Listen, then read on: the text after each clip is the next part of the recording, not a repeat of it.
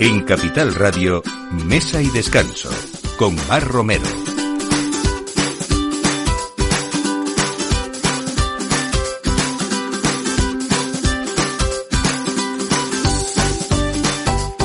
Buenos días, esto es Mesa y Descanso y estamos aquí acompañándoles en cada, no sobremesa, sino aperitivo de domingo eh, para que, bueno, compartan con nosotros toda esa unión de familia, de amigos y de fin de semana y sobre todo que apunten planes porque nos vienen unas fechas muy significativas y ya casi casi muy cercanas. Vamos a empezar hablando de ese cuarto jueves del mes de noviembre que se celebra en Estados Unidos la fiesta nacional más distinguida por excelencia, el Día de Acción de Gracias que popularmente la conocemos como Nochebuena norteamericana.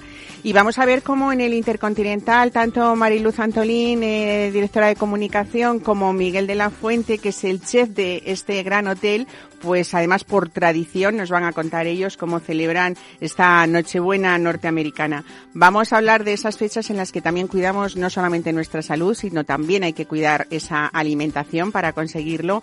Y siempre nosotros queremos hablar de productos seleccionados, de buenas materias primas, eh, de métodos también tradicionales y artesanales y hoy traemos a esta mesa a las anchoas eh, serie limitada de Codesa y esa gilda doble anchoa que yo creo que van a ser el aperitivo perfecto para hoy y para cualquier día y sobre todo en estas fiestas de, de Navidad que nos esperan también.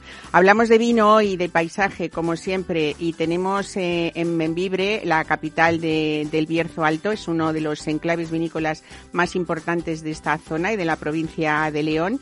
Y sobre todo vamos a hablar eh, con, con, una bodega dominio de Tares, eh, de ese gran respeto a la herencia recibida de los viñadores que han mantenido la tradición de elaborar y sobre todo con esa variedad mencía de, de la zona. Y hoy, domingo 20 de noviembre, ya es el último día de lo que es eh, Espacio Vino, que ha tenido muchísimas acciones este mes, buena música, eh, compartir vinos con, con actores, con, con influencer, en fin. Eh, es eh, un lugar creado por la Interprofesional del Vino de España para acercar el vino de una forma distendida a todos los públicos en pleno barrio de Chamberí, ha sido en esta ocasión. Y vamos a hablar cómo está ese sector, cómo hacer un poco cuentas de cómo ha sido eh, ya hasta finales que estamos de 2022 con Susana García, la directora general de la Organización Interprofesional del Vino de España y con, con María Díez. Y hablando de esa manera de querer entender el vino de otra, de otra forma, pues ¿por qué no? También eh, vamos a hablar hoy con una actriz, con Seila González, que mm, mediante la comedia presenta monólogos sobre un mundo de vino mientras el público eh, cata referencias de las bodegas que participan. Así que Win Up Comedy es eh, de lo que nos va a hablar hoy Seila González también, con catas de vinos y con risas, por supuesto. Pues todo esto a partir de ahora en Mesa y Descanso con Miki Garay en la realización y quien les habla, Mar Romero. Bienvenidos. Mesa y Descanso con Mar Romero.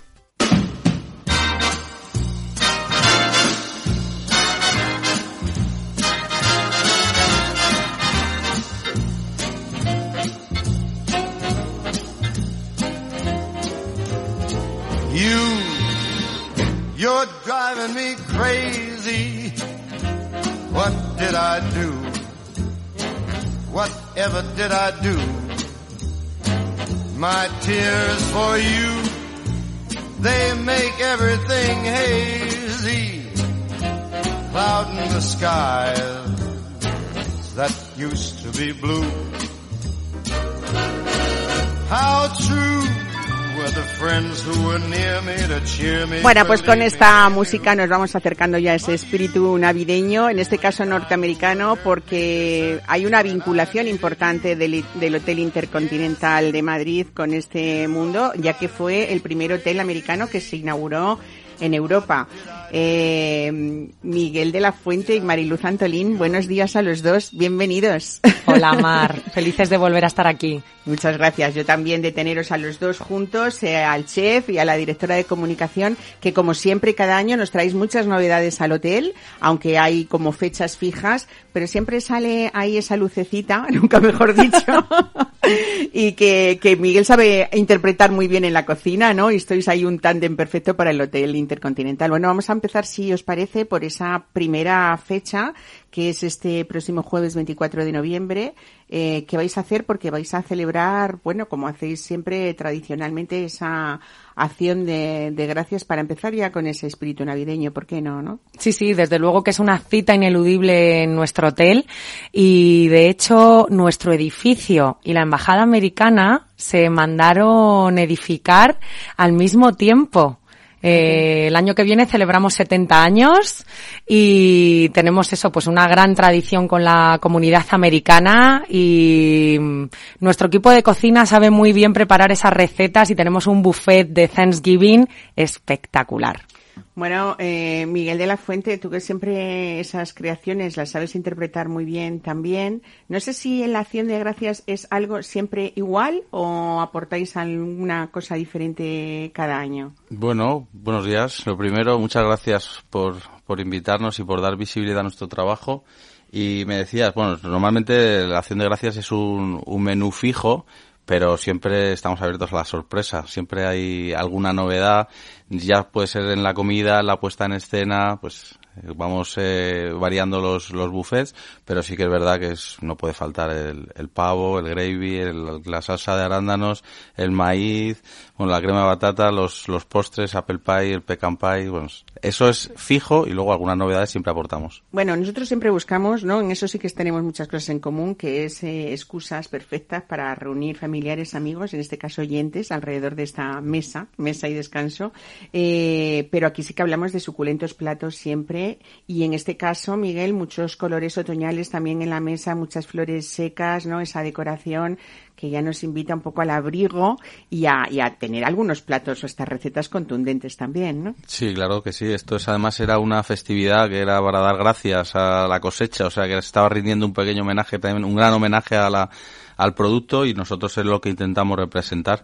Sí que decías que es importante lo de las reuniones, nosotros que tuvimos que parar la actividad por culpa de la pandemia, que parece que hace mucho ya que pasó, pero, Ya pero no hace tanto, que O no sea, se que nos es que lo queremos olvidar muy pronto. que no se pero- nos olvide que hay que aprovechar todas estas fechas, bueno, cualquier fecha es importante para volver a reunirnos en familia, con amigos, si es en el Intercontinental mucho mejor, y nosotros, pues, eh, como te decía que lo sufrimos, nosotros cada, cada evento que, que, que hacemos o que empezamos a preparar, pues lo hacemos, si cabe, con, con más cariño todavía que, que cuando que cuando nos llegó esta desgraciada pandemia. Entonces, bueno, pues un buffet pues con un montón de referencias, sobre todo americanas. Decía Marilu lo de la embajada y sí es verdad que algunas de las recetas eh, también en colaboración con los cocineros de la embajada, desde hace años que colaboramos con, con ellos, pues nos han llegado directamente desde desde de gente americana que O nos sea, ha dado sus, autenticidad total, Sí, ¿no? sí, es lo que tratamos de, de- de plasmar y bueno, yo creo que lo conseguimos porque tenemos mucha aceptación y bueno, sobre todo el pavo, como te decía antes, que es el, el ingrediente, el producto principal,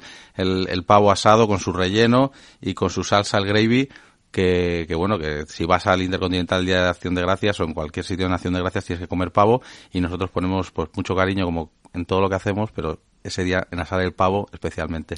Bueno, pues ya saben, próximo jueves, 24 de noviembre, desde las ocho y media, en este restaurante El Jardín, con música también, por cierto. Sí, hay música en vivo para todos los que vengan a disfrutarlo. Qué bien. Oye, tenemos que hablar ya. Además, mira, vamos a estrenar nosotros mesa ya. Vamos, nos pasamos de nuestras costumbres o las costumbres americanas a nuestras costumbres ya. Estamos todos pensando y reservando. Coinciden unas fechas que hay pocas posibilidades de días, eh, pues tanto para reuniones de amigos, de empresas, como llegan estas, siempre, ¿no? Cada, cada año estas fechas. Y sobre todo yo quiero hablar de la noche de Nochebuena de, del Hotel Intercontinental que habré- habéis querido rendir homenaje pues a una de las grandes de Hollywood, a Ava Gardner, y contadme por qué.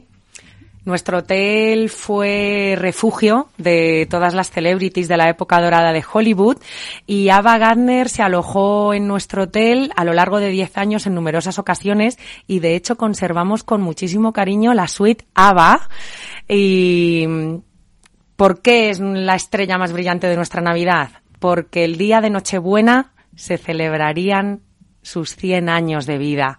Entonces en bonito. Intercontinental con la ayuda de Miguel, que es, bueno, me lo pone muy fácil y es súper creativo y todo el equipo de cocina, eh, todos los menús están inspirados en esta gran diva del séptimo arte. Bueno, eh, yo creo que, que además el hotel eh, fue, como has dicho tú, una sucursal de Hollywood, ¿no? Y también segunda embajada americana en España, porque 10 años son muchos años eh, como elección de un hotel para una diva como ella. Eh, ¿Ha cambiado, por cierto, Mariluz, eh, esas, ese, esa habitación ABA de alguna manera o la mantenéis como ella la vivió, la, la disfrutó? Eh, a ver, algunos muebles son los mismos, por supuesto retapizados, todo está mm, en perfecto estado, muy cuidado, pero es una suite presidencial con más de 120 metros cuadrados, con orientación a la castellana y tiene una terraza preciosa para disfrutar del buen tiempo que solemos tener en Madrid. Y luego además pues como, mm, como guiño especial, los diseñadores de moda de Second Skin nos están diseñando el vestido, una, una mm, una réplica del vestido que ella llevaba en Forajidos de Ay, Ernest. Hemingway, que ella le llamaba papá Hemingway, y va a estar en el dormitorio de, de esta suite ABBA, junto con muchas más sorpresas. Habrá personas que quieran eh, elegir este, este dormitorio, no de vez en cuando, me imagino, ocasionalmente, pero mucho más en estas fechas con esto que estáis haciendo, este homenaje importante, ¿no? Hay mucho mitómano y recibimos muchas solicitudes para visitar esta suite y por supuesto que se puede reservar eh, encantados. Qué bien. Miguel, eh, tú, por supuesto, eres el encargado de diseñar esos eh, menús también, que me imagino que ha habido ahí, pues, influencias de esas tendencias gastronómicas de los finales de, de los 50 y principios de los 60, ¿no? Cuando Ava Gardner estaba residiendo en el hotel. Sí, nosotros eh, siempre con en cada Navidad pues elegimos una temática que sea una efeméride o que nos eh, que nos inspire o que nos lleve a una inspiración para crear los menús. De esa manera para nosotros es mucho más fácil. Este año hemos elegido ABA por cumpliría 100 años, como ha dicho Mariluz.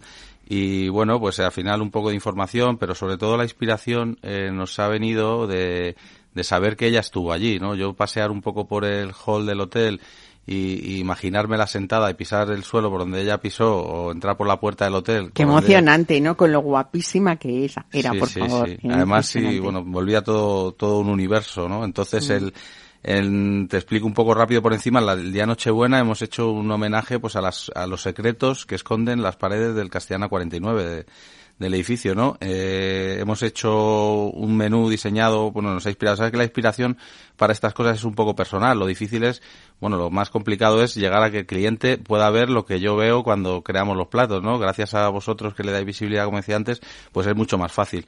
Pues el primer plato es un plato que hacemos un homenaje pues al día de su nacimiento, ¿no? A que sean los, los secretos que esconden, pues bueno, la diva vino a, a nuestro hotel, bueno, pues nació en Carolina del Norte, hemos hecho un, un bogavante con un velo de arándanos, de arándanos eh, azules, luego también tenemos el consomé clarificado clásico del hotel, una receta clásica. Que por cierto, qué rico está y qué bien lo. Sí, muchas gracias. ¿Y cuánto trabajo tiene? Algo que parece así como de, de sencillo a priori, ¿no? Pero Mm. aquí hay mucho trabajo detrás. Hay horas, sí, hay horas de cocción, luego hay que hacer una buena clarí, bueno, para que quede transparente, que tenga buen sabor.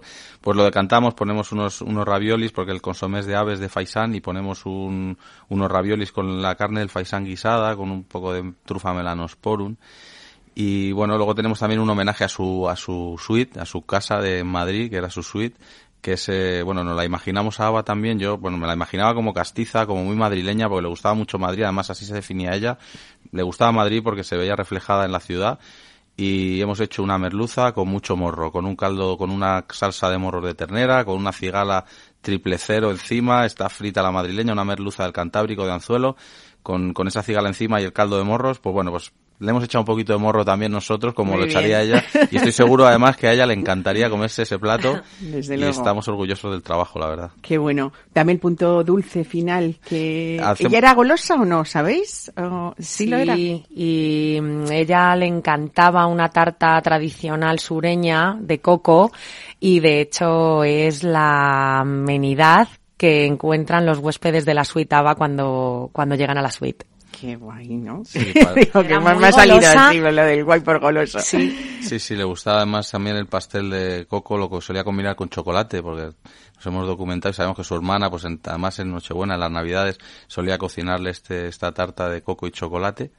Y bueno, ese es el postre de Nochevieja.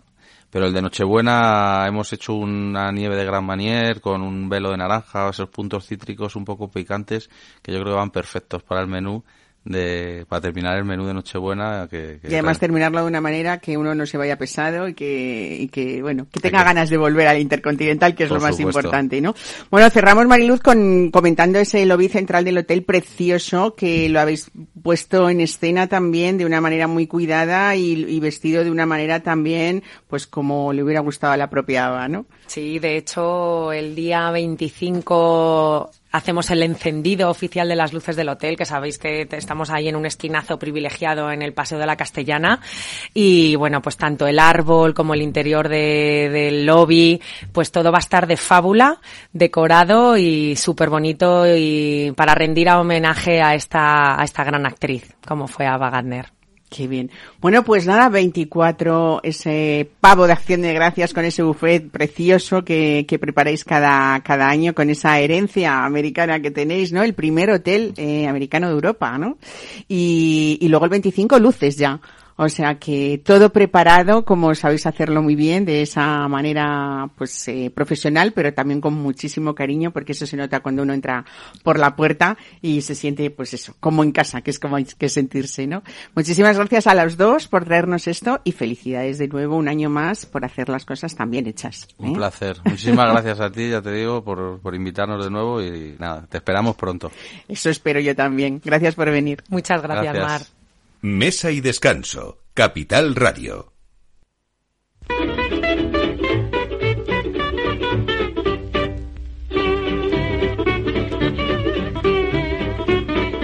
All of the time ain't a tropical kind when you do the hula hula dance. I fell in love with the turtle dove, loving this funny funny dance. This poor little kid, why she never did,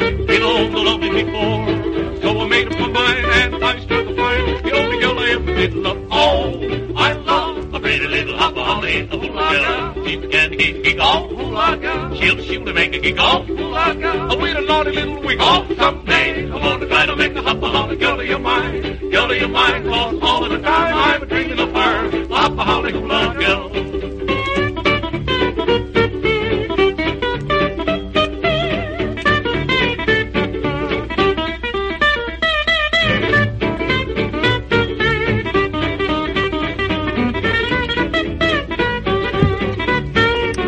Pues seguimos, seguimos paseando a través, como siempre lo hacemos en mesa de descanso, de paisajes para hablar de vino, porque siempre decimos que hay mucho más allá detrás de una botella de vino y en este caso nos vamos a, hablar de la capital del Bierzo Alto, de uno de los enclaves vinícolas más importantes de, del Bierzo y de la provincia de León, que es Benvibre. Y tenemos eh, a través de un vino que se llama igual, eh, el Mencía con nombre de Villa, Benvibre en 2018, a Rafa Somonte, que es eh, su autor y director técnico de la, de la bodega Dominio de Tares. Buenos días, Rafa, bienvenido. Hola, ¿qué tal, Mar? Buen día. Eh, bueno, vamos a empezar diciendo que Dominio de Tares es una de las bodegas pioneras de esa denominación de origen Bierzo y también fue de las primeras en elaborar un vino de villa con esa variedad tan protagonista en la zona que es la mencía, ¿no? Sí, eh, bueno, yo siempre le digo a, a Benvibre, le llamo vino de pueblo, es el vino de nuestro pueblo, ¿no? De, de la capital del Bierzo Alto. Sí, es cierto que hasta que apareció en, en Bierzo la mención vinos de villa, vinos de paraje, vinos de, de finca, etcétera, eh, nosotros ya elaborábamos un vino solamente con fincas, con viñas procedentes de la villa o del pueblo de Benvibre. O sea que sí es cierto que hemos sido un poquito pioneros en este aspecto. Y además es que es una de las zonas donde quizá, dímelo tú, esa variedad, la mencía, eh, muestra ese gran potencial que tiene para crear también grandes vinos, ¿no? Realmente en el Bierzo Alto, que nosotros somos un poquito eh, diferentes en este aspecto, porque la mayor parte de bodegas del Bierzo están en, la zona de Cacabelos, Villafranca del Bierzo, etcétera, que es eh, Bierzo Bajo. En el Bierzo Alto la mencía se comporta de diferente madera, manera, madura más tarde, desarrolla mucha más potencia, mucha más tensión, acidez por la altitud de, los viñedos, entonces es un vino completamente diferente al, resto de los bierzos, es un vino muy muy exclusivo que procede de seis parcelas muy concretas y muy viejas y, bueno, eh, es eh, muy muy exclusivo. Eh, hablamos de esta nueva añada en el mercado que es la 2018 eh, como, como tú dices, eh, un gran vino que ha tenido una crianza durante 15 meses y 24 más en botella. O sea, hay que darle mucho tiempo a este vino para que sea ese gran vino que pretendemos o que vosotros pretendéis eh, para disfrutarlo en la mesa y además muy exclusivo porque solo habéis elaborado 6.000 botellas. No sé si lo has dicho, pero. Sí, muy no, poco, no, no había dicho, pero sí, eh, lo que dan esas seis fincas es lo que podemos elaborar, nada más. Y bueno, eh, sí es cierto que quizás la gran especialidad de todos los vinos de, dominio de Tares es eh, la guarda. Los vinos de, larga guarda, todos ellos elaborados con viñedo muy viejo y en esto sí que somos expertos. Eres un experto y que todo el mundo te reconoce porque siempre acabamos eh, disfrutando de vinos que, que hace Rafa como muy equilibrados, aunque sean eh, pues como, como muy densos, porque al fin y al cabo eso es lo que también da esa variedad y lo, y lo que tú pretendes. Eh, ahora mismo yo creo que el Benvibre 2018, si hablamos de ese otoño tan rico gastronómicamente, ¿no? Eh, de caza, de, de platos de cuchara, de ese botillo berciano, ¿no? Que no nos podemos perder, podría ser el vino ideal, ¿no? Claro que sí, eh, setas, eh, pucheros, eh, platos de cuchara. Eh, realmente yo creo que ese equilibrio eh, que antes mencionabas, un poco sí que tiene que ver la zona de la que proviene el vino, ¿no? El- esa acidez para los los años tan calurosos que ha venido en estas últimas vendimias, hemos tenido calor, hemos tenido vinos estructurados, densos, etcétera, esa acidez del Bierzo alto, de la altitud del Bierzo alto ayuda muchísimo. Entonces yo creo que es la- una de las claves de- del vino. ¿Cómo ha sido esta vendimia de 2022, por cierto? La vendimia 2022 Complicada. ha sido de mucha calidad, pero muy cortita. Ha habido bastante sequía, ha habido olas de calor eh, bastante intensas durante junio, julio y agosto, a casi una semana por mes. Y, y bueno, esto al final ha afectado en que menos lluvia conlleva menos mosto en, en la viña, ¿no? En, en menos, menos uva, menos, eh, menos líquido. Bueno, siempre cuando hablamos de Bierzo hablamos, o muchas veces hablamos de Mencía, pero desde luego no nos podemos olvidar de esos godellos, hablando de vinos blancos que, hacéis. Y, por ejemplo, bueno, pues, pues esos, esos blancos no solamente tu, bode, tu godello que fermentáis en, en barrica, pero también hay que hablar de la sonrisa de Tares, que es un vino, podríamos decir más sencillo, sin embargo, que te ha dado eh, como muchas satisfacciones o no Eh, Sí, en el eh, mercado. Realmente el- la variedad Godello está muy demandada ahora mismo. eh, se agota cada añada porque, bueno, el mercado, si tuviéramos más Godello, más seríamos capaces de vender. No es la, un poco el leitmotiv o la clave de, de dominio de Tares, porque al final nosotros estamos focalizados en un nicho concreto de, de blancos de Godello, que son los 100% varietales de Godello, porque existen eh, otros que llevan pues al menos un 85 de Godello y otra serie de variedades. Nosotros hacemos solamente 100% Godello y realmente sí ha sido uno de los vinos que me ha dado más alegrías. Fíjate que yo eh, todavía nos cuesta en España que la gente pida eh, vinos por, por las variedades eh, y quizá el godello sea una de las variedades que sí que la gente pide un godello, ¿no? Realmente yo creo que los tres blancos principales de, de calidad de, mm, de España casi los piden más por el varietal que por la zona, por decirlo de alguna forma. De hecho, eh, nadie pide un Rías Baixas, generalmente te piden un albariño, albariño. claro. Eh, la gente te pide un godello, un verdejo. Entonces, sí es cierto que al final eh, son vinos muy varietales, que al final vas buscando una serie de aromas y sabores característicos en cada uno de ellos y pides el varietal en concreto. Bueno, hay un rosado del que yo siempre quiero hablar. ¿eh? No sé si, eh, ¿por qué no va a ser el momento de tomar rosados también? ¿No? Depende de la ocasión muchas veces y no del tiempo o de la época en la que estemos. ¿Qué crees tú? Depende de los gustos de cada uno. Eh, al final no hay un vino apropiado solamente, quiere decir, depende de los gustos, de lo que le gusta a cada cual. Realmente el rosado para mí es un vino en, en el ámbito de la moda o de la ropa, yo diría de entretiempo. Quiero decir, eh, sirve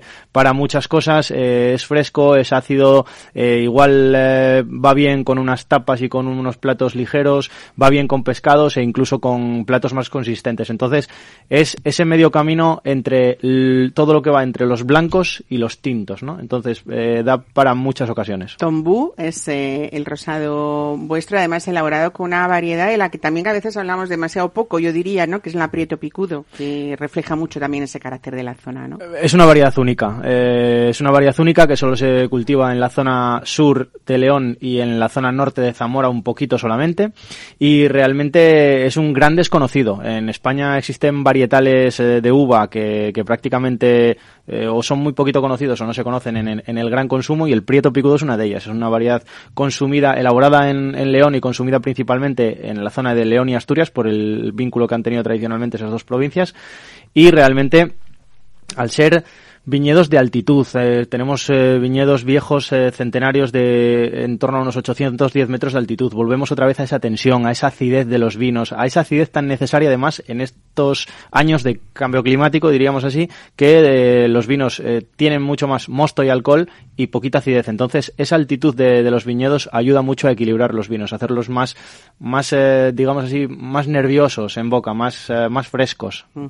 Bueno, volviendo al Benvibre 2018, podríamos decir que es una eh, buena manera de comprar ahora esta añada que está en el mercado para nosotros poderla aguantar mucho en el tiempo o no?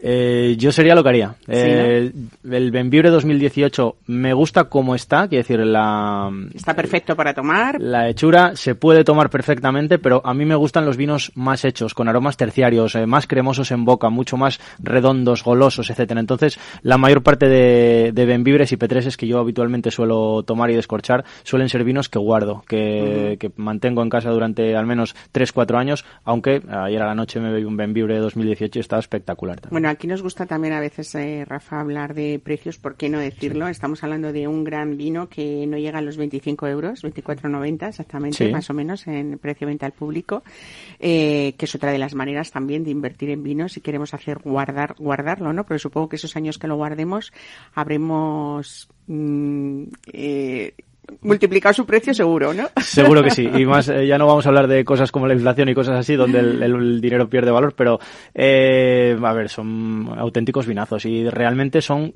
caprichos eh, que están a, a, al alcance de, de, cualquier bolsillo prácticamente. Por 24 euros tienes un grandísimo vino. Uh -huh. eh, un grandísimo vino de una zona minoritaria, eh, elaborado con viñedos de 85, 90, 95 años. Entonces eh, es un lujo que se puede permitir bastante gente. Pues gracias por traernos una joya enológica, desde luego, ¿eh? sobre todo de un paisaje muy particular y elaborado a través de un trabajo que es el tuyo, que, que bueno, siempre desde el principio eh, a la gente le encanta hablar de Rafael Somonte como eso, como, como un, un gran elaborador de, de, vinos grandes. Muchísimas gracias por traernos hoy aquí. El placer este. es mío, de verdad. Gracias, Rafa. Hasta luego. Mesa y descanso con Mar Romero.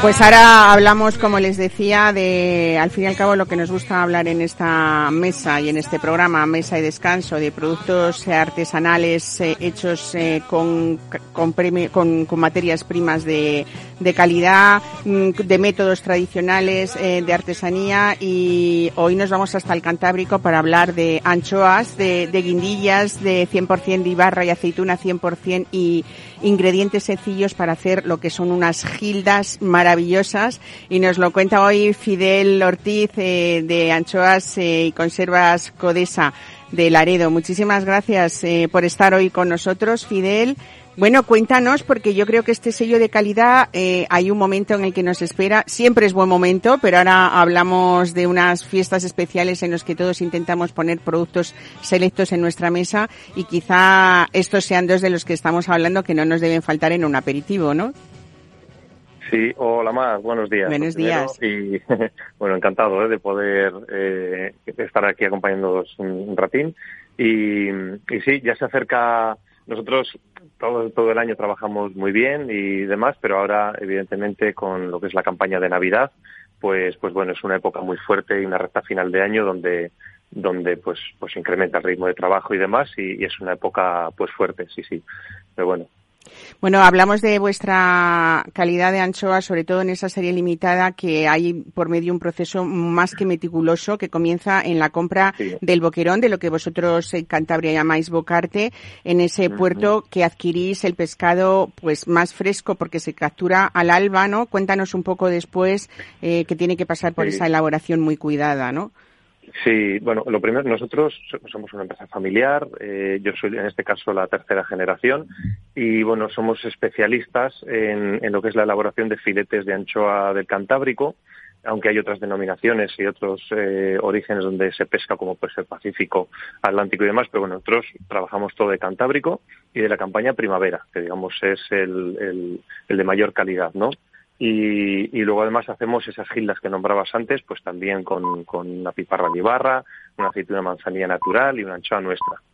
Entonces, lo que es dentro de, de, de, este producto donde nos hemos especializado, lo que es la, anchoa, eh, lo, eh, digamos lo que hacemos lo primero para iniciar donde, donde empieza toda la calidad en, en lo que es la cadena, es en el puerto, pues con la materia prima. Entonces ahí lo que es en los meses de abril y mayo, mi padre y yo pues recorremos, nos dedicamos, digamos, pues a estar en el puerto, recorriéndonos desde País Vasco hasta Asturias, Cantabria, nuestra tierra también, y, y, vamos recorriéndonos a diario todos los puertos, pues en contacto permanente con los barcos, nos van cantando partidas, eh, lo que están tocando, qué pesca están tocando unos ahí o aquí, y en función de eso pues nos vamos moviendo por, por los puertos, las subastas, compramos todo nosotros, y eso eh, pues digamos que en, los puertos pues pues hay diferentes calidades, diferentes tamaños y pues bueno nosotros buscamos siempre el mayor tamaño de, de, bocarte. Como bien dices, bocarte lo llamamos en el, en el norte, boquerón digamos de Madrid hacia el sur y luego en País Vasco bueno le llaman le llaman anchoa a todo, incluso al fresco, pero vamos bocarte y boquerón es exactamente lo mismo, en Engraulis en Casicolus. Y y ahí es donde empieza, digamos, la calidad de nuestras anchoas, lo que es en el puerto, porque a veces, pues bueno, eh, lo mismo que en tierra hay empresas que trabajan bien y otras, pues quizá no tan bien, pues en el, en el mar pasa lo mismo, ¿no? Hay barcos que trabajan muy bien el pescado y otros que no. Entonces, eh, nosotros a esos barcos de confianza, pues son a los que le compramos y hay partidas, pues que, que las ves y cantan que es el mismo tamaño y una ningún precio y el otro pues el precio que sea, pero quiero esa partida porque es de alba, tiene igual cinco horas desde que se ha pescado y nosotros estamos a las, generalmente a las siete, ocho de la mañana estamos comprando ya en, en lonja. Entonces, bueno, pues eso, eso es lo primero. Y hoy en día, lo que hablaba antes un poco, que nosotros nos hemos especializado sobre todo no solo con la anchoa, eh, eh, con, con, lo que es el producto de, de que sea del Cantábrico, sino que también en la elaboración. Es muy importante, ahora mismo estamos en un mundo que se ha globalizado muchísimo y entonces nosotros en ese sentido eh, mantenemos lo que es el producto kilómetro cero, ¿no? que se llama ahora. O sea, todos los puestos íntegramente y toda la elaboración la hacemos íntegramente en la en Cantabria, por lo siguiente en España, ¿no? Y, y en nuestro sector, pues se está elaborando mucha eh, mucha anchoa, eh, principalmente en Marruecos, en Albania y en Perú. Eh, es un producto que tiene mucha mano de obra, es 100% artesanal. Entonces, eh, no hablo de otras procedencias, hablo también de ancho de Cantábrico. Sí, pero que luego, por ejemplo, para, para la curación o incluso pues para, para ese fileteado o, ya meterlo en conserva, eh, se hace ya fuera de España, ¿no? Se hace fuera. Claro. Aquí, aquí, estáis garantizando desde el principio hasta el final. y se envía afuera y allí pues hacer fileteado en esos terceros países, mm. lo que es la elaboración, y luego ya viene congelado en vasos vacíos, porque eso ya no tiene nada que ver a lo que es tú elaborarlo aquí, pues con, los registros sanitarios, con, con, es que no tiene nada que ver en producto, ¿no? Y sobre todo, además, y no menos importante, evidentemente, es que seguimos manteniendo esos puestos de trabajo que tanta falta hacen y, digamos, creas un poder adquisitivo para que luego haya, pueda haber, pueda haber un consumo también, ¿no?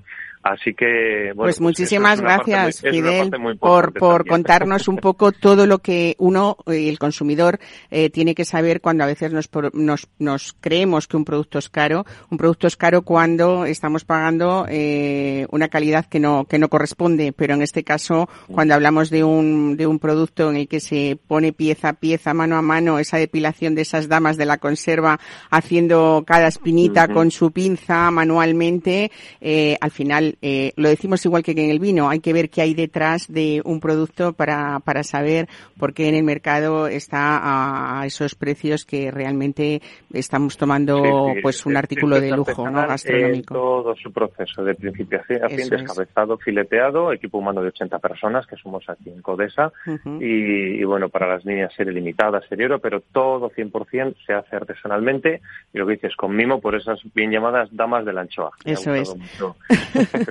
Pues claro que sí, hay que darles a ellas también ese protagonismo Por la tradición que conservera que, que tenéis allí en toda Nosotros Cantabria. identificamos y personalizamos cada lata. ¿eh? Eso es, hay que decirlo, que cuando abrimos cuando una lata de Codesa aparece nos aparece el nombre de la persona que ha manipulado cada una de esas piezas que, es. Que van dentro como, como joyas gastronómicas, que es lo que es. Fidel Sí, Ortiz, muchísimas gracias por contarnos esto hoy. Espero tenerte pues muy pronto de nuevo para que nos expliquéis más cosas. Un abrazo. Igualmente, Mar. Hasta Muchas luego, gracias adiós. A ti, hasta luego, gracias. Mesa y descanso. Capital Radio.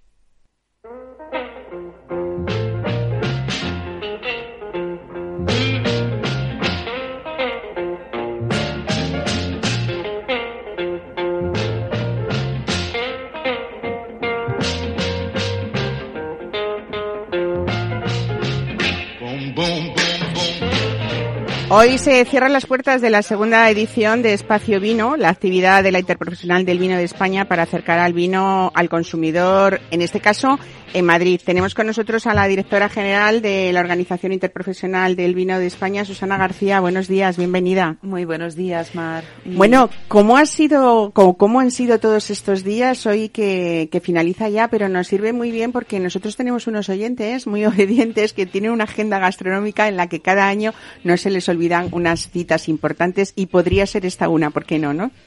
Pues sí, eh, hemos tenido eh, esta iniciativa en marcha. Hoy cierra las puertas, lamentablemente.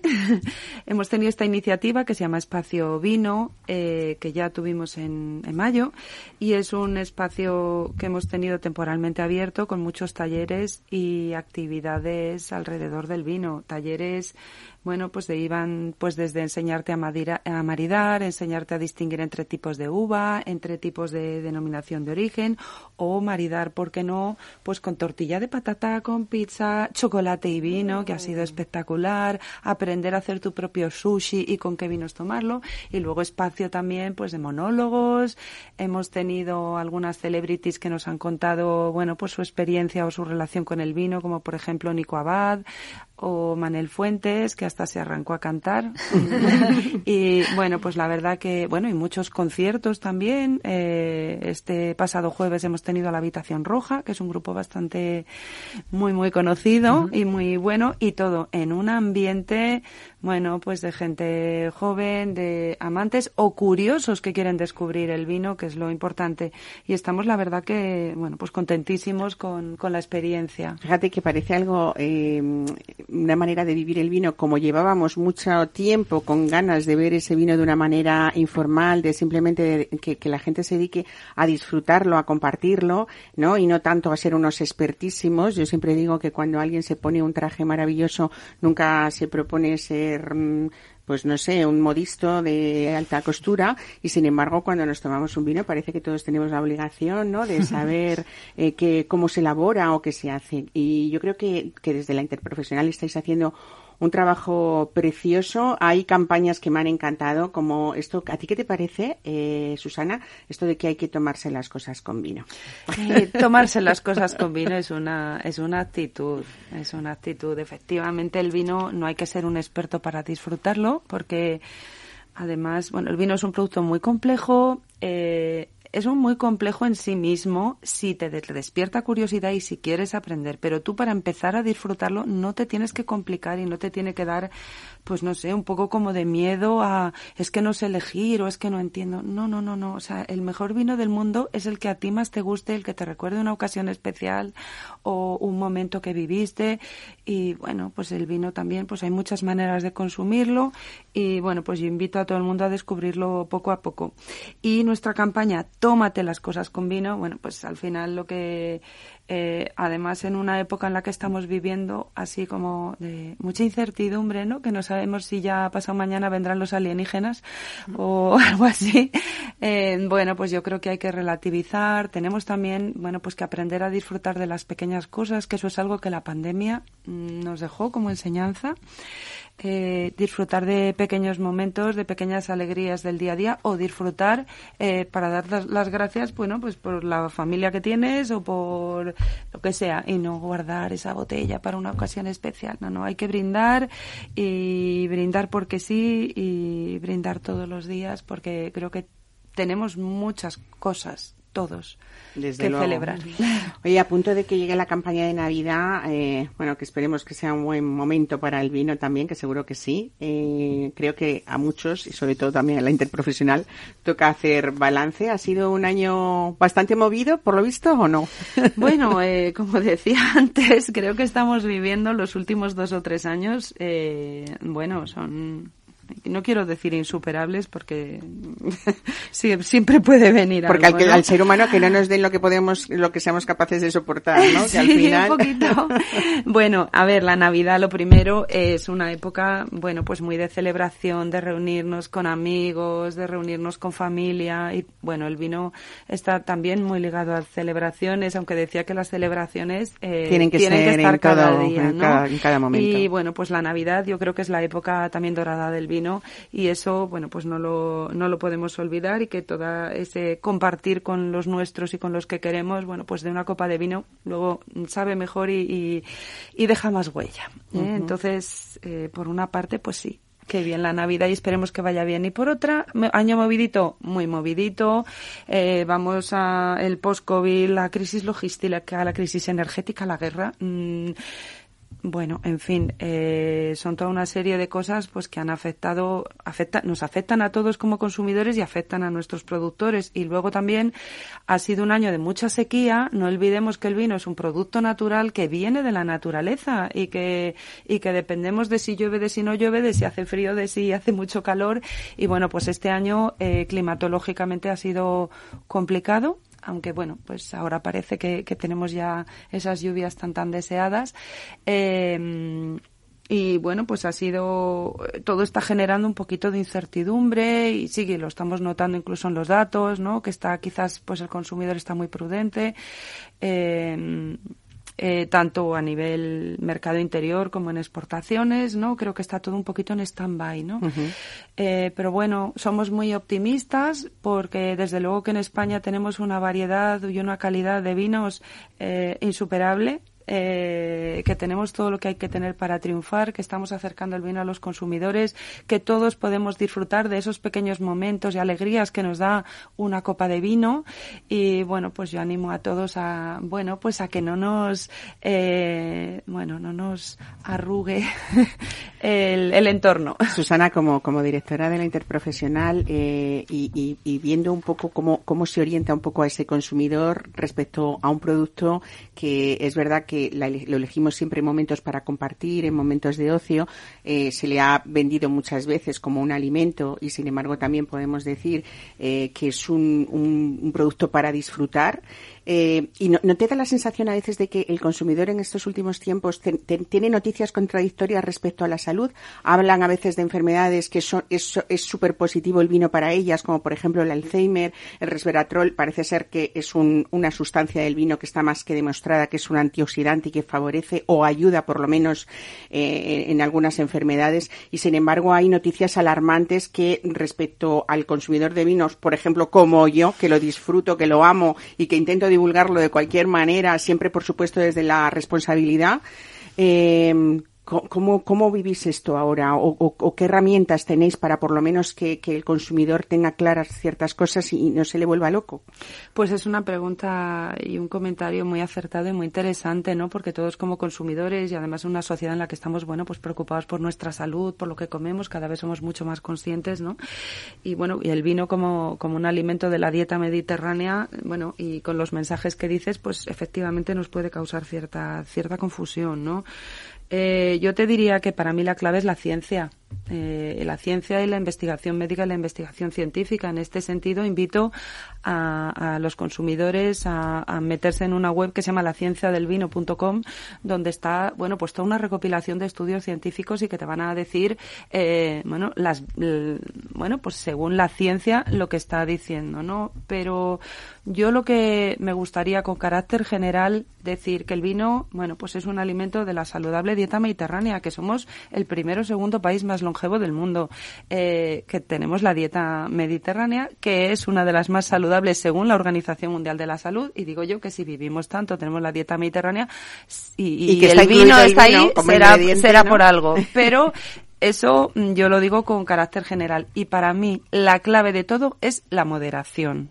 ¿eh? La moderación en el consumo. Sí que sabemos perfectamente que eh, el, el consumo no moderado sí que dispara el riesgo de numerosas enfermedades. Pero de Y cualquier alimento, ¿no? De cualquier alimento. Porque claro, si yo me como, en vez de, me encanta el embutido, en vez de tomarme eh, tres, cuatro trocitos, me tomo un chorizo entero todos los días, pues probablemente acabe Sí, con cáncer. o ¿no? la- la y si lechuga como caviar, que no puedo económicamente, pero si pudiera, seguramente también acabaría fatal, ¿no? Si lo comiera Claro, todos y, los días. y- y la lechuga, pues si solo comes lechuga de desayuno, comida, merienda y cena, pues en fin, pues a lo mejor tu dieta no está equilibrada, ¿no? Y mueres de aburrimiento también. bueno, también, también.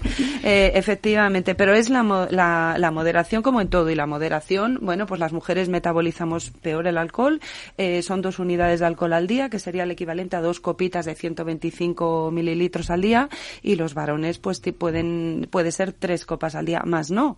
Entonces, bueno, pues seamos moderados, bueno, como todo en esta vida, todo es equilibrio y todo es, es Es que además lo que no es moderación no es disfrute. Entonces el vino es una de las bebidas que precisamente lo que hace es acompañar a una comida, eh, provocarnos a nosotros que estemos acompañados y compartir. eh, y yo creo que eso tiene otros tiempos. Quiero decir, el tiempo también de ese disfrute es importante, ¿no? No se trata de beber por beber ni de a ver cuánto más beba mejor, sino tener esa copa al lado que significa muchas cosas, ¿no? Sobre todo ese respeto también a esos viticultores, esa economía española, que es muy importante. Desde luego. Y yo simplemente añadiría que, bueno, que la dimensión social y la dimensión espiritual que tiene el vino, ¿no? Que al final es una pequeña obra de arte, bueno, pues alimentar el espíritu y la convivencia con los demás y la convivialidad y el compartir nos da felicidad y la felicidad es buena para la salud. ¿eh? No, no convirtamos la alimentación en una cosa funcional de me tomo esto para no sé qué y luego esto para no sé cuántos. No. O sea, tenemos que también ser felices y disfrutones, que eso hace vivir muchos años. Desde luego. Susana, para terminar, ¿qué planes tiene la Interprofesional del Vino de España para 2023? Muchos, muchos planes. Estáis tenemos, trabajando mucho muchísimo. trabajo. Bueno, para empezar tenemos el plan. el plan, que es el plan estratégico. Hemos hecho un plan estratégico que lo presentamos en el mes de julio, que lo hemos hecho con toda la cadena de valor del vino, esos viticultores que van cada día a la viña, con, eh, bueno, con las cooperativas, con bodegas, con, con la hostelería, con la distribución, todos, bueno, pues para posicionar el vino español donde se merece. Eh, entonces, bueno, pues queremos eh, fortalecer el posicionamiento del vino español, trabajar su imagen dentro y fuera de nuestras fronteras, acercarlo al consumidor. Eh, eso, mm, bueno, como un gran objetivo eh, y ganar en valor. Y luego, internamente, en clave sectorial, bueno, pues que todo ese valor que generemos por mm, esa, mm, ese mejor posicionamiento, pues que se reparta bien y que funcione la, la y que funcione el sector mejor. Y me gustaría destacar que uno de los pilares, bueno, es la sostenibilidad, pero sostenibilidad integral económica, social y medioambiental, porque si no hay si no hay sostenibilidad económica y social y ahí influye mucho pues algún movimiento prohibicionista eh, y en el vino eh, pues no hay sostenibilidad medioambiental tampoco y luego el tema del enoturismo, por favor, señores disfrutones que escuchan Capital Radio y que escuchan este maravilloso programa, visiten bodegas, que es la mejor manera de disfrutar y de conocer el producto. Con la familia, con los peques, que sepan lo que es una vendimia, que pisen la uva, ¿no? Sí, Qué sí. cosas más bonitas para vivir juntos y para saber lo que es esa nuestra cultura del vino, ¿no? Susana García, muchísimas gracias por estar hoy aquí con nosotros y, y contarnos esa forma también eh, casi nueva, pero sobre todo divertida de vivir el vino, que quizá sea el camino para que nuestros jóvenes aprendan a disfrutarlo y aprendan a disfrutarlo de esa manera responsable que contamos. Muchísimas gracias. Gracias por la oportunidad y bueno, como es la hora del aperitivo, invito a Vamos todo a el mundo tomar a que un haga un aperitivo Venga, con vinito. nosotras también. Mesa y descanso con Mar Romero.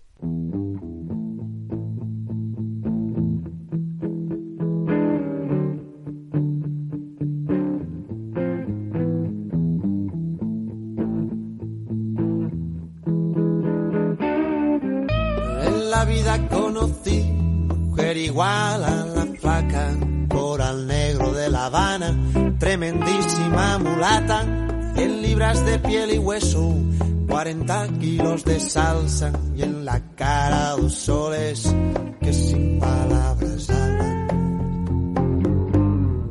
que sin palabras hablan.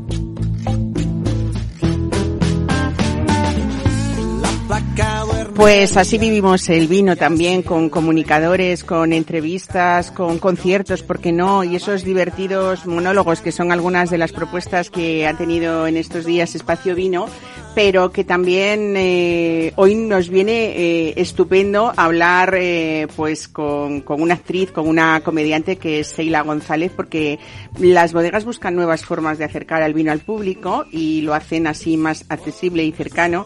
Y al final el objetivo final desde luego es disfrutarlo mediante nuevas experiencias y una de ellas son esos monólogos Seila González que nos traes y que son muy divertidos y que mm, tú los incluyes con Cata además, ¿no? Cuéntanos un poco. Y muchas gracias, Mar, por estar aquí y por la oportunidad.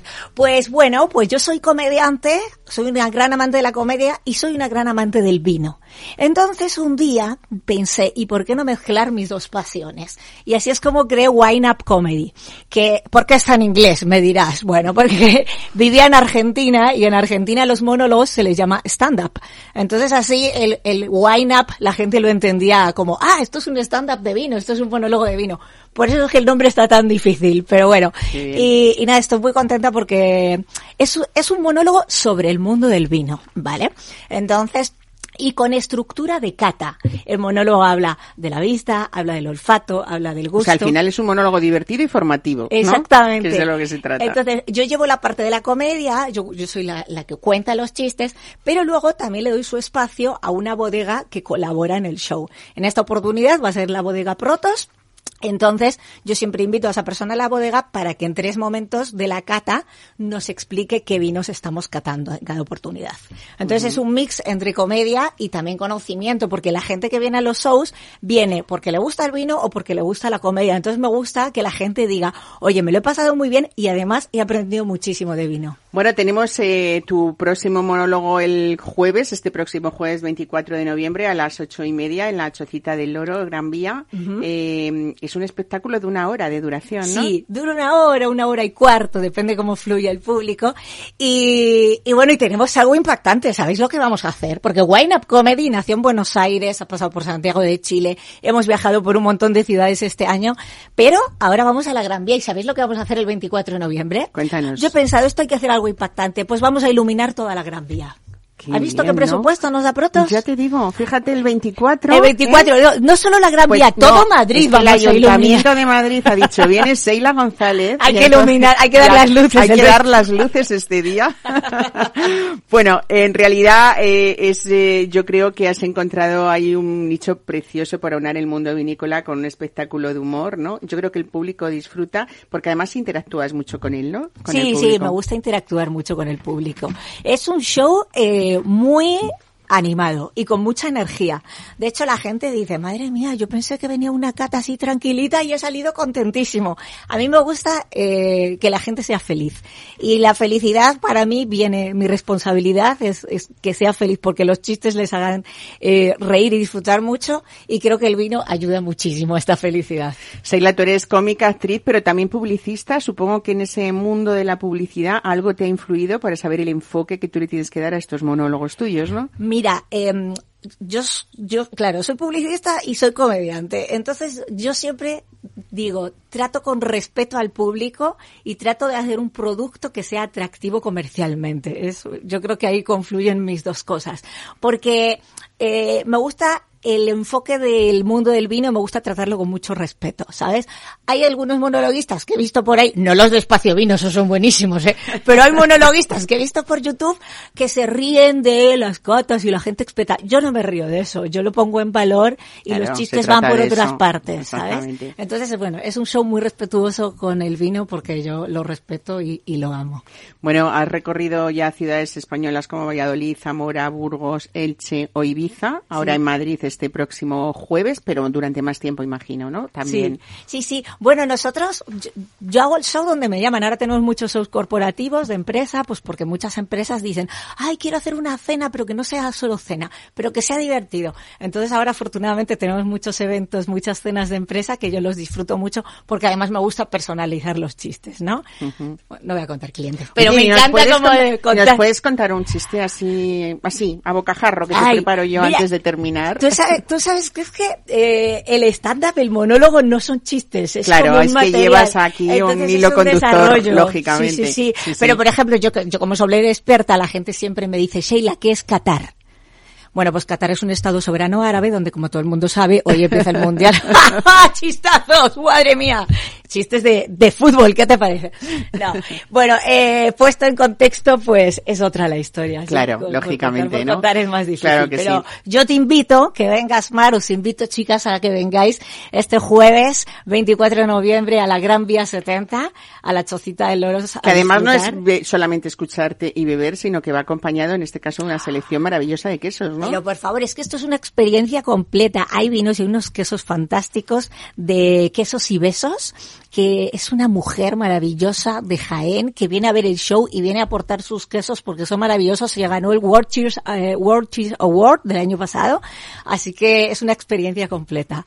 Hay vinos, hay quesos, hay un chocolate para el final Bueno, y bueno, hay bueno. muchas risas. Bueno, y bueno, ya dime para terminar, ¿qué te tomarías con un, con un chocolate?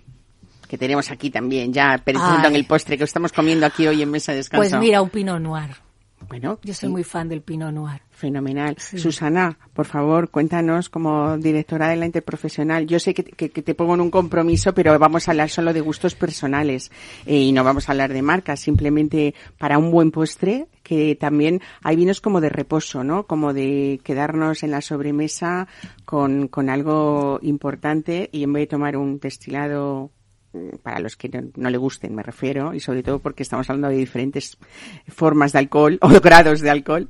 Eh, yo creo que es uno de los momentos también más bonitos, la sobremesa, para seguir con, o continuar con un vino que nos haya gustado en la comida, ¿no? La sobremesa es puro gozo y felicidad y es donde, vamos, eh, yo invito a todo el mundo a hacer largas sobremesas, ¿no? Y esas comidas que se convierten en cenas, desde luego. Bueno, pues tenemos, eh, yo soy muy golosa, ¿eh? Y entonces tenemos unos vinos dulces, unos PX maravillosos o tenemos, eh, bueno, que tenemos pues de, de Montella Moriles o de Jerez, que son unas joyas enológicas que tenemos en este país y luego tenemos vinos, eh, bueno, pues quizás de ova- ovas- uvas sobremaduradas. Yo conozco alguno de Navarra en concreto que están eh, muy ricos.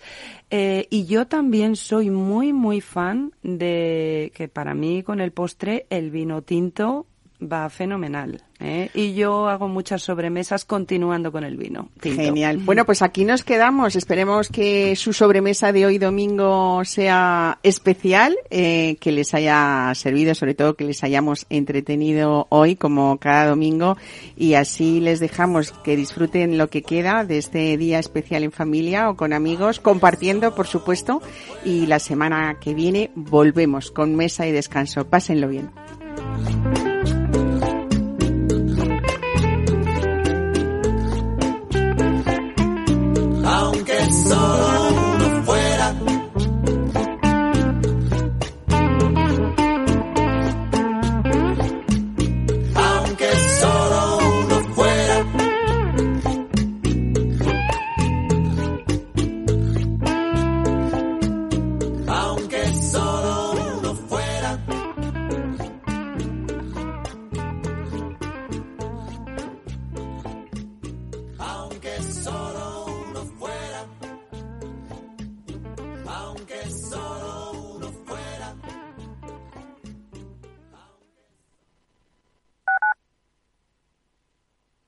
Capital Radio Madrid, 103.2.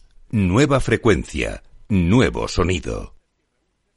Restaurante Ferreiro, todo el sabor de la cocina asturiana con los mejores pescados de pincho de nuestros mares y nuestras carnes del Principado. Recetas sabrosas y actualizadas junto a los platos más emblemáticos de la alta cocina asturiana. La fabada, premio la mejor de Madrid 2017 y las verdinas con bogavante y almejas. Pruebe nuestro famoso arroz con leche y nuestros menús diferentes en cada temporada. Calle Comandante Zorita 32, teléfono 91 553 93 42. Una recomendación del programa gastronómico Mesa y Descanso. Esto te estás perdiendo si no escuchas a Rocío Arbiza en Mercado Abierto. Mario Waits, profesor de ESIC y ex consejero del Fondo Monetario Internacional. Llueve sobre mojado, porque antes del conflicto ya el tema de la política monetaria venía muy expansiva, lo que llamamos nosotros la fiesta party pachanga en el Banco Mundial, emitir mucho dinero, y ya llevamos mucho tiempo, con lo cual veníamos con una inflación altísima antes del conflicto. Imagínense que a partir de ahora, con la subida de la energía, yo siempre explico a mis alumnos que si hay algo que afecta muchísimo la inflación es el petróleo, ¿no? Porque afecta al transporte y afecta a todos los derivados, ¿no? Fertilizantes, plásticos, pintura. O sea que si sube el precio del pollo no pasa nada, pero si sube el precio del petróleo sí. Mercado Abierto con Rocío Arbiza. Disfruta de la mejor cocina gallega en Montes de Galicia. Todo un clásico moderno en el barrio de Salamanca. Disfruta de la variada dieta atlántica, de las mejores carnes y pescados tratados con respeto y transparencia y regados con una de las mejores bodegas de la zona. En grupo, en familia o en pareja, Montes de Galicia te ofrece el espacio perfecto en cada ocasión.